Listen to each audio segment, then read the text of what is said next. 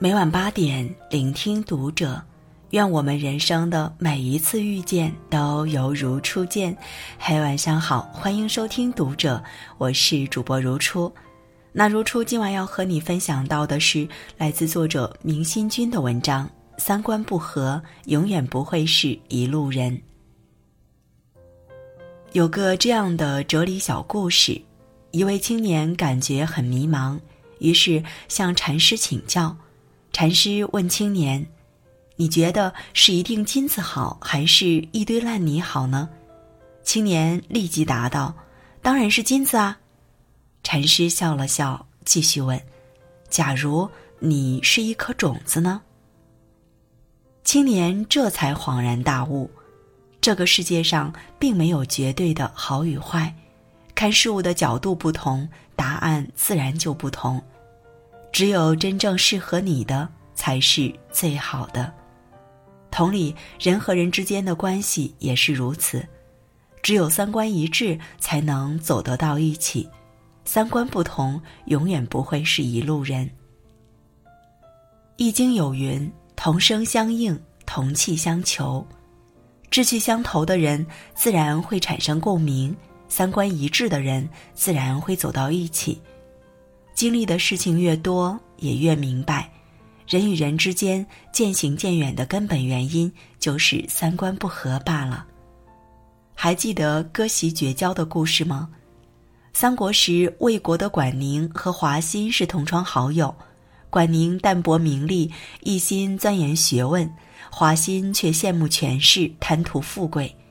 有一次，他们同坐一张席子上读书，一个大官坐着华贵的车子路过，管宁还是像原来一样全神贯注看书，而华歆丢下了书本追着看。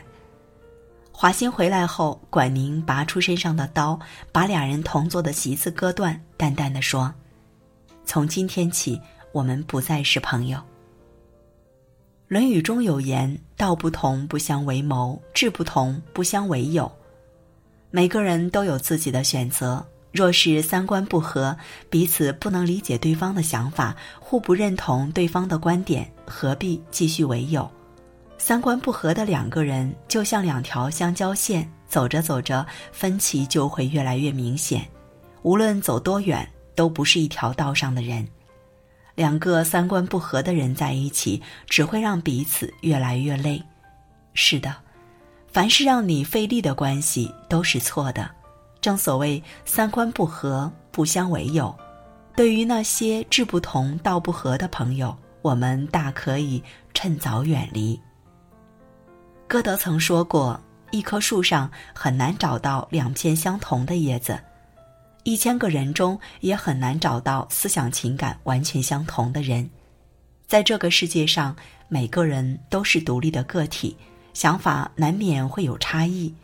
俗话说：“常与同好争高下，不与傻瓜论短长。”和三观相投的人辩论是一种乐趣，反之就是一种煎熬。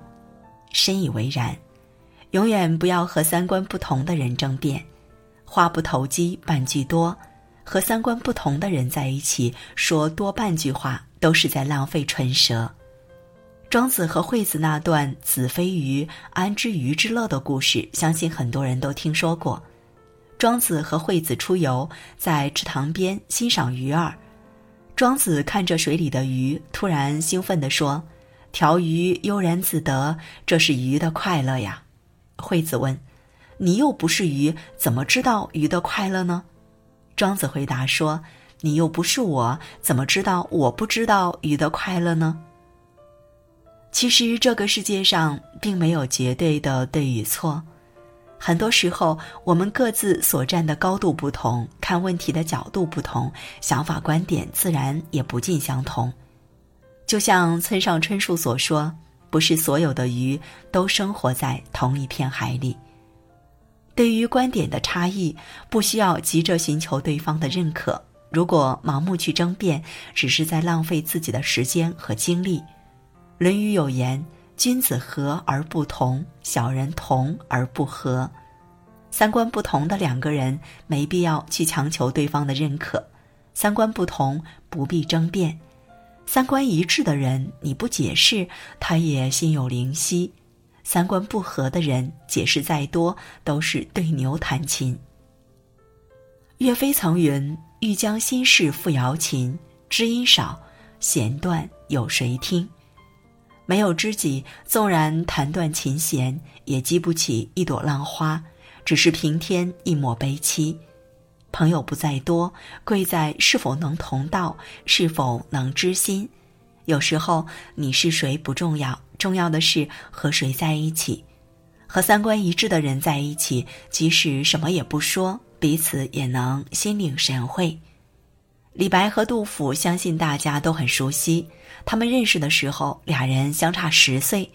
那年的李白正处在人生的谷底，庆幸的是他遇见了杜甫，俩人一见如故，欣赏彼此的才华，意气相投。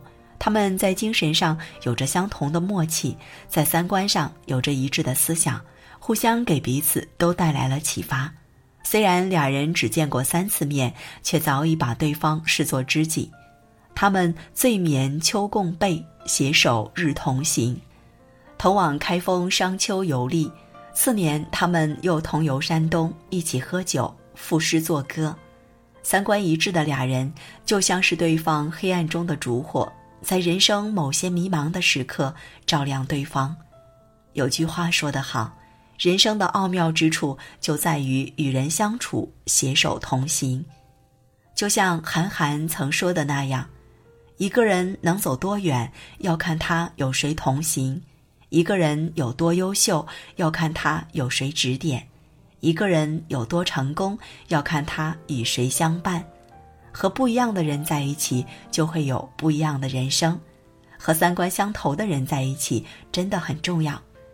和三观一致的人在一起，不仅相处舒适，还会促进彼此的成长。《千与千寻》有一段话写的既真实又美好：人生就是一辆列车，路途上会有很多路口，没有一个人可以自始至终陪你走完。你会看到来来往往、上上下下的人，如果幸运，会有人陪你走过一段。当这个人要下车的时候，即使不舍，也该心存感激，然后挥手道别，因为说不定下一站会有另一个人陪你走得更远。三观相合的人会相互吸引，自然而然地聚在一起；三观不合的人终会渐行渐远，永远不会是一路人。每个人的精力都是有限的。不要浪费在与你背道而驰的人身上。正所谓朋友三千，不如知己一人。三观不合，何必为友？愿你早点遇到与你三观一致的人。好，今晚的分享就这样。关注读者新媒体，一起成为更好的读者。这里是读者，我是如初，我们下次节目再见。